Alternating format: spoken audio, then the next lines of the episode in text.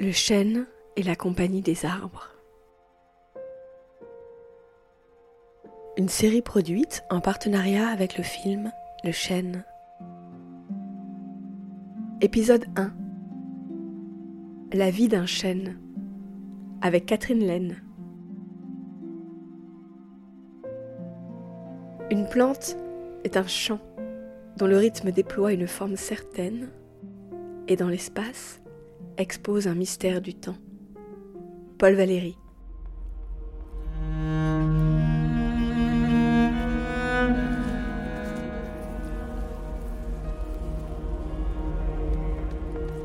Je m'appelle Catherine Laine, je suis enseignante-chercheuse à l'université Clermont-Auvergne à Clermont-Ferrand et je travaille dans un laboratoire qui étudie les arbres.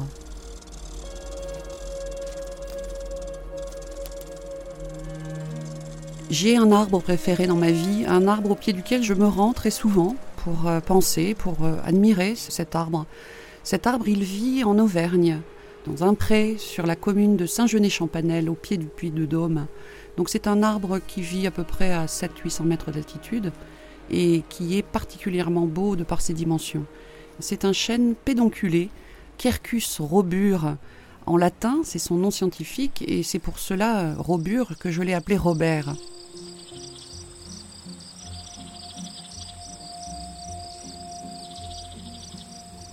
Ce chêne vit dans une petite vallée, au bord d'un ruisseau. Il est tout seul dans ce pré, enfin il a quelques voisins un peu plus loin. Il ne pousse pas en forêt, il pousse isolé, ce qui lui permet d'étaler ses branches très largement et d'avoir une envergure relativement importante.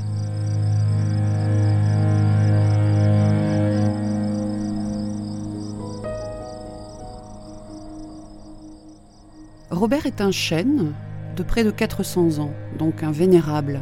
Robert est très grand, il mesure une vingtaine de mètres, c'est-à-dire à peu près un immeuble de 7 étages, et il est très large, une envergure de près de 30 mètres, l'envergure d'un grand avion, d'un Boeing 717 par exemple. La circonférence de son tronc est aussi très grande, 6 mètres. Il faut plus de 3 hommes pour en faire le tour, euh, euh, les bras tendus. Si on coupait cet arbre, on verrait un diamètre environ de 2 mètres. 2 mètres, c'est très épais pour un arbre. Son poids également est impressionnant. On estime à une dizaine de tonnes ces parties aériennes, celles qu'on voit au-dessus du sol. Et c'est sans compter ce qu'il y a sous la terre, c'est-à-dire ses racines, où là, euh, l'estimation est de 20 mètres de long qui partent du pied de ce tronc et qui réalisent une surface de racines très vaste au pied de cet arbre.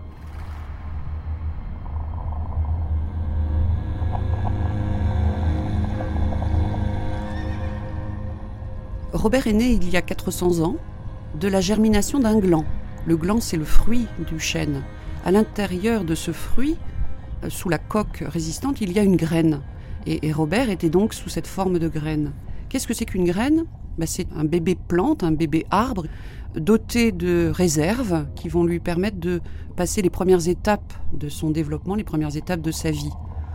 À l'intérieur de ce gland se trouve cet embryon d'arbre qui mesure à peine un millimètre de long et qui va donner cet arbre de 20 mètres de haut et 30 mètres de large. Le gland, lorsqu'il germe, lorsqu'il est tombé au sol, qu'est-ce qui se passe? Le bébé qui se trouve à l'intérieur de la graine, cet embryon, va s'allonger par ses deux bouts, par ses deux extrémités. À une extrémité, c'est la racine qui va percer le gland et s'enfoncer dans la terre, et à l'autre extrémité, c'est la future tige qui porte déjà deux jeunes feuilles, qu'on appelle les cotylédons, ces jeunes feuilles qui sont pleines de réserves. Donc la plantule va s'allonger par les deux bouts, se dresser dans l'air côté tige et s'enfoncer dans le sol côté racine, avant de mettre en place de nouveaux organes. Cette mise en place des nouveaux organes, c'est ce qu'on appelle l'organogenèse. C'est le fait de mettre en place des feuilles, des bourgeons, des tiges secondaires, des racines secondaires, et donc d'étoffer son architecture petit à petit. Pour grandir ainsi, ce chêne a besoin de matière, il a besoin de briques pour se construire. Et le propre d'une plante, c'est de fabriquer de toutes pièces cette matière dont elle se construit. Elle la fabrique grâce à la photosynthèse. La photosynthèse, c'est un miracle, c'est le fait de fabriquer de la matière organique carbonée, des briques de base du vivant, à partir de matières minérales comme le carbone qui se trouve dans l'air, sous forme de dioxyde de carbone, et d'eau du sol.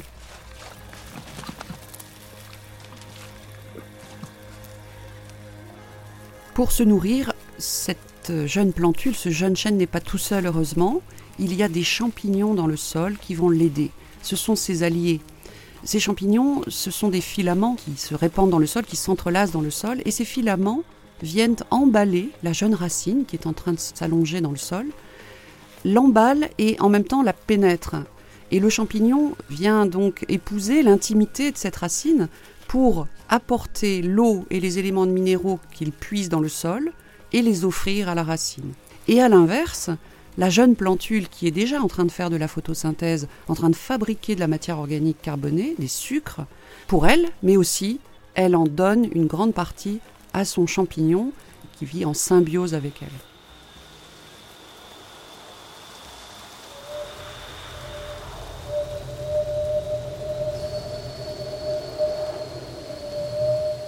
La première étape dans la vie de Robert, c'est de construire son unité architecturale de base. Qu'est-ce que c'est?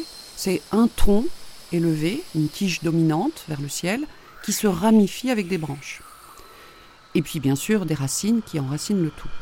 L'unité architecturale de base se construit pendant des années grâce à la croissance en longueur de ce petit axe de départ par les deux bouts, la racine et, le bout de tige à l'autre extrémité, parce qu'il y a dans ces extrémités des cellules magiques, des cellules qui se divisent activement, des cellules juvéniles. Ces groupes de cellules, on appelle ça des méristèmes. Il y en a donc au sommet de la tige, il y en a dans la pointe racinaire. Et c'est parce que ces cellules se divisent activement, en permanence, qu'elles rajoutent des cellules aux deux bouts de l'axe et que cet axe s'allonge finalement. Ça, c'est la croissance en longueur.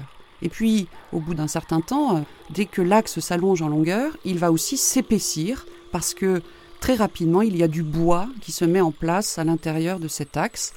Du bois qui va lui donner de la solidité, qui va permettre au tronc de s'élever dans l'air, mais du bois qui va permettre aussi de faire circuler de l'eau. Parce que le bois, c'est finalement, entre autres, une tuyauterie. Dans ce bois circule une sève de l'arbre qu'on appelle la sève brute. Cette sève brute est fabriquée par les racines et les champignons associés à ces racines dans le sol. Et elle monte à travers le bois dans l'axe du jeune arbre, tirée, aspirée par les feuilles. Donc le bois, c'est non seulement le squelette de l'arbre, mais c'est aussi sa plomberie.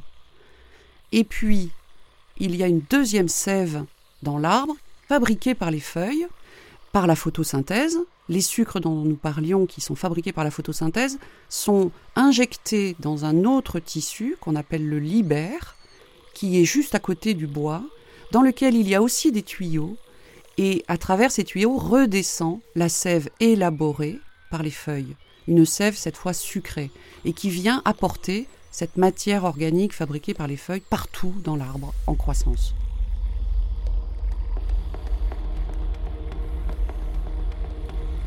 L'architecture de base, ça permet de construire un axe dominant, le tronc, et les branches qui le ramifient. Ces branches se ramifient elles-mêmes d'ailleurs.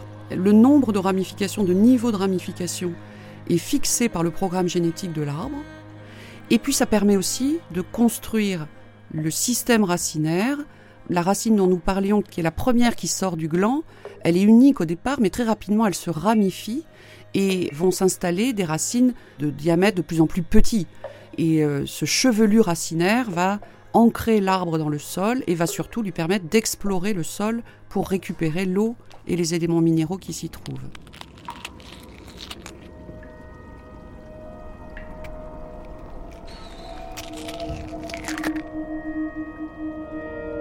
L'appareil racinaire, le système des racines souterrains, il s'enfonce assez peu dans le sol pour la plupart des arbres, comme pour Robert justement. C'est-à-dire que l'arbre va vraiment développer ses racines à l'horizontale, en superficielle, à peu près dans 1,50 m de profondeur de sol. 1,50 m, c'est pas grand-chose pour le chêne qu'il va devenir, qu'il est devenu et qui mesure 20 mètres de haut. Donc l'intérêt là, c'est d'explorer la zone du sol la plus riche en nutriments, c'est-à-dire la partie superficielle du sol. Parce que c'est là que les feuilles qui se décomposent vont enrichir le sol, c'est là que l'eau de pluie se retrouve pénétrante juste après l'orage, etc. Donc euh, on a souvent l'image d'un arbre qui s'enfonce profondément dans le sol, qui a une partie souterraine aussi importante que la partie aérienne. C'est une fausse image. Il faut plutôt euh, imaginer l'arbre comme un, un, culbuto, avec une base finalement qui s'étale dans le sol, qui lui donne d'ailleurs de l'assise, parce que cet étalement superficiel va lui donner de la stabilité aussi. Et c'est vraiment là où l'absorption est la meilleure, c'est-à-dire dans la partie superficielle du sol.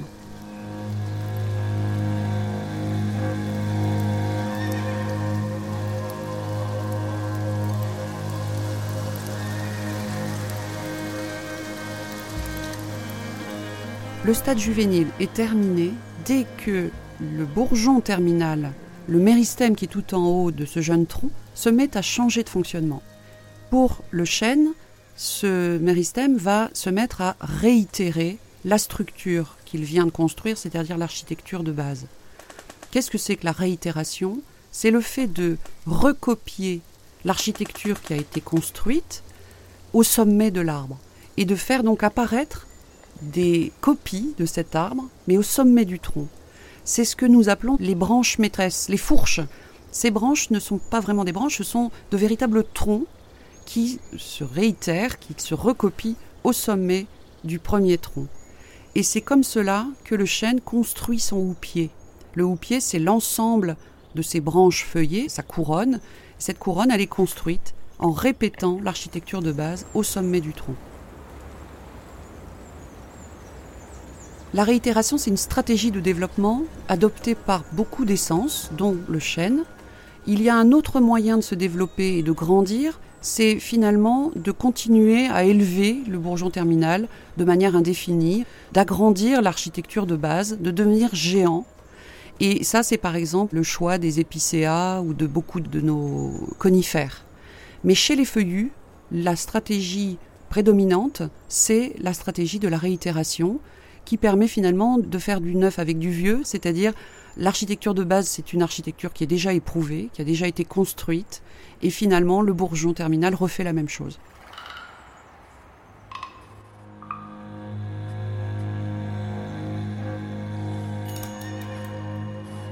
Le développement par réitération permet de considérer le chêne adulte non plus comme un arbre, un individu à part entière, mais finalement comme une colonie d'arbres cet aspect coloniaire, c'est une notion qui permet de considérer chaque réitéra, chaque petit arbre comme un arbre à part entière, comme un arbre indépendant.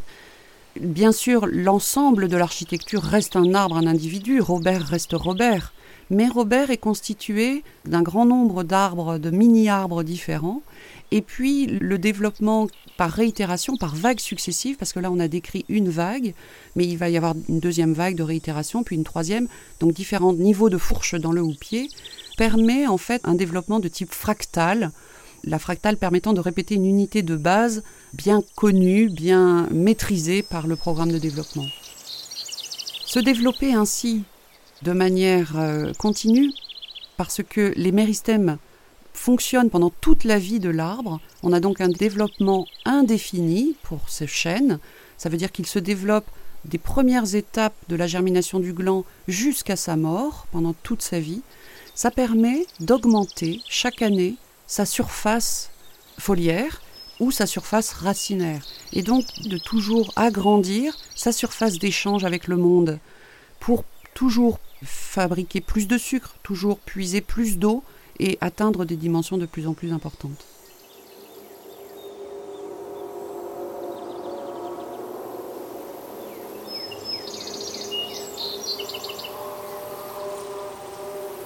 Le développement indéfini qui permet d'augmenter ses surfaces d'échange avec le monde, ça c'est une réponse extraordinaire à la contrainte de la vie fixée cet arbre ne peut pas bouger, il ne peut pas se déplacer pour courir après une proie ou pour aller s'abreuver à un ruisseau comme un animal.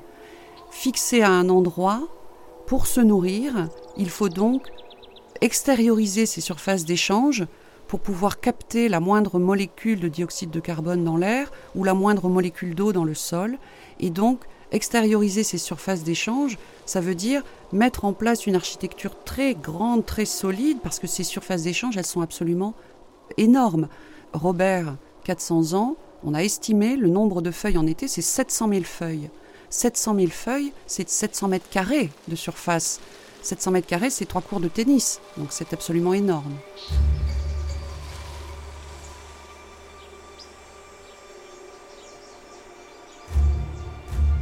Après le stade adulte vient le stade mature. Pour Robert, il est dans ce stade actuellement. Les vagues de réitération se poursuivent, mais les réitérations sont de plus en plus petites, moins ramifiées. Et le fait que ces réitérations sont plus petites fait que le bout de ces réitérations va faire des petites cimes. On appelle ça des cimettes. Et finalement, le grand houppier de cet arbre va se creuser de petites cimettes un peu comme la surface d'un chou-fleur qui se boursoufle de ses différentes inflorescences.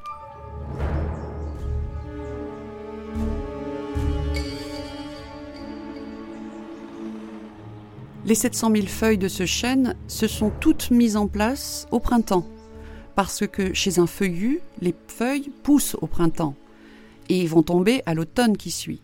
Mais attention, ce qui pousse au printemps, c'est pas tout à fait des feuilles, ce sont des branches feuillées.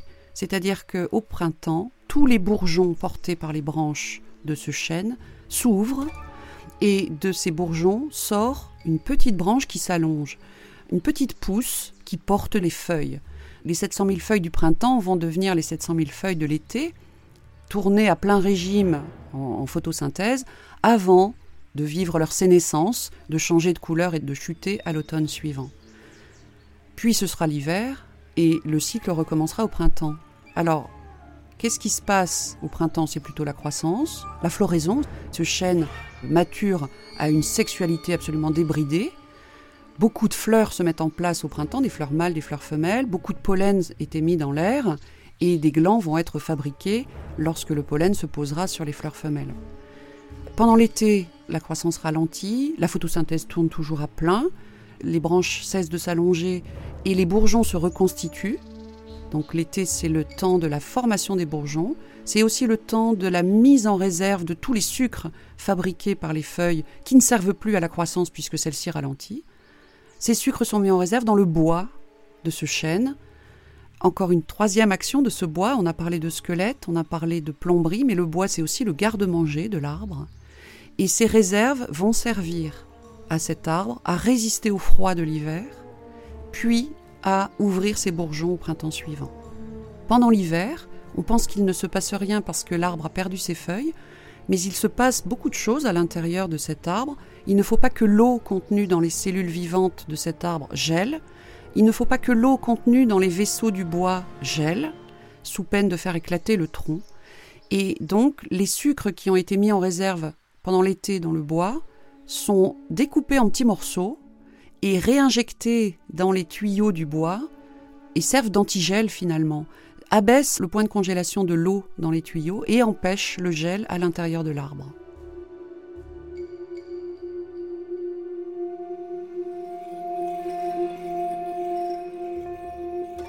Le développement qu'on a décrit pour ce chêne est finalement indéfini, additif et rythmique. Indéfini, ça veut dire qui ne s'arrête jamais, qui reprend chaque printemps. Ce côté indéfini, c'est lié au méristème. Ces méristèmes dans les bourgeons qui vont permettre l'allongement des branches chaque année, ces méristèmes dans les pointes racinaires qui vont permettre l'allongement des racines chaque année, ces méristèmes encore sous l'écorce de l'arbre, c'est un méristème particulier qu'on appelle le cambium qui va permettre le dépôt de bois, d'un cerne de bois chaque année. Ces méristèmes sont là pendant toute la vie de l'arbre reprennent leur activité à chaque printemps et sont gage d'éternelle jeunesse.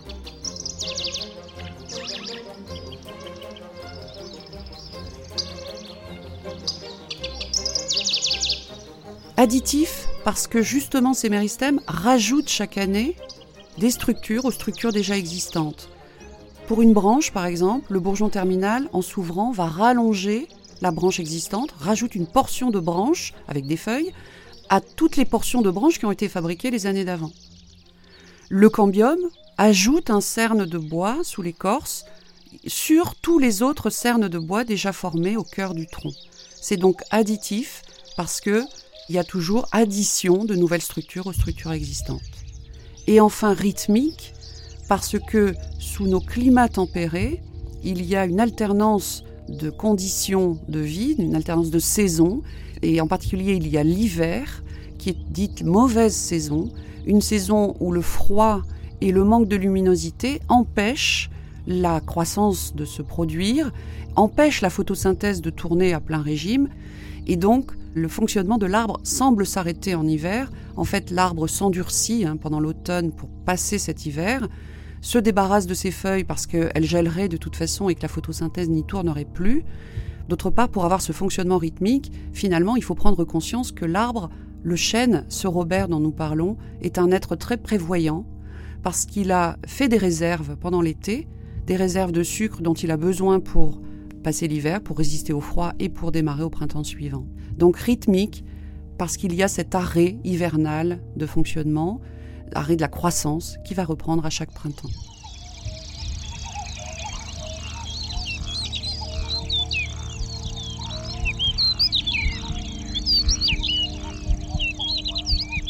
Ce développement rythmique, additif et indéfini sert le géantisme de cet arbre.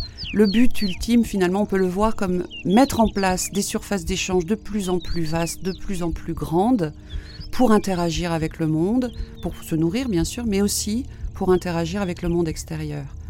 Car ce chêne ne vit pas seul. Même s'il semble isolé au milieu du pré, il est peuplé d'un monde grouillant de champignons, de bactéries, d'insectes, d'acariens, de mammifères, d'oiseaux, etc. Donc un monde foisonnant de vie vit sur lui et en lui. C'est un écosystème à part entière, ce chêne.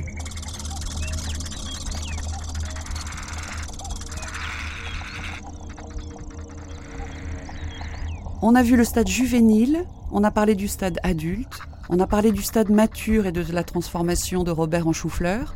Il reste le dernier stade qu'il n'a pas encore atteint, c'est le stade de la sénescence, pendant lequel le repliement va s'accentuer, il va se tasser sur lui-même, il va perdre des branches qui vont se dessécher, etc.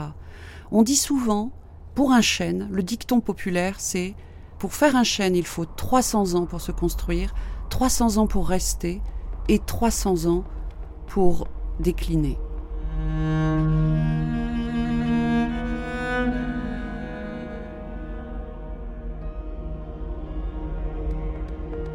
Le chêne et la compagnie des arbres est un podcast réalisé en partenariat avec le film Le chêne de Laurent Charbonnier et Michel Sédou, sous le patronage scientifique du Muséum national d'histoire naturelle et avec le concours de la Fondation Didier et Martine Prima et le fonds philanthropique Odonata. Dans cet épisode, vous avez entendu Catherine Laine, enseignante chercheuse à l'Université Clermont-Auvergne, autrice du livre Dans la peau d'un arbre aux éditions Belin. Documentation et écriture Loïc Thomas. Réalisation Christine Diger. Rédaction en chef, Éric Leray. Enregistrement à l'arrière-boutique studio, une série produite par Création Collective. Le chêne, le 23 février, au cinéma.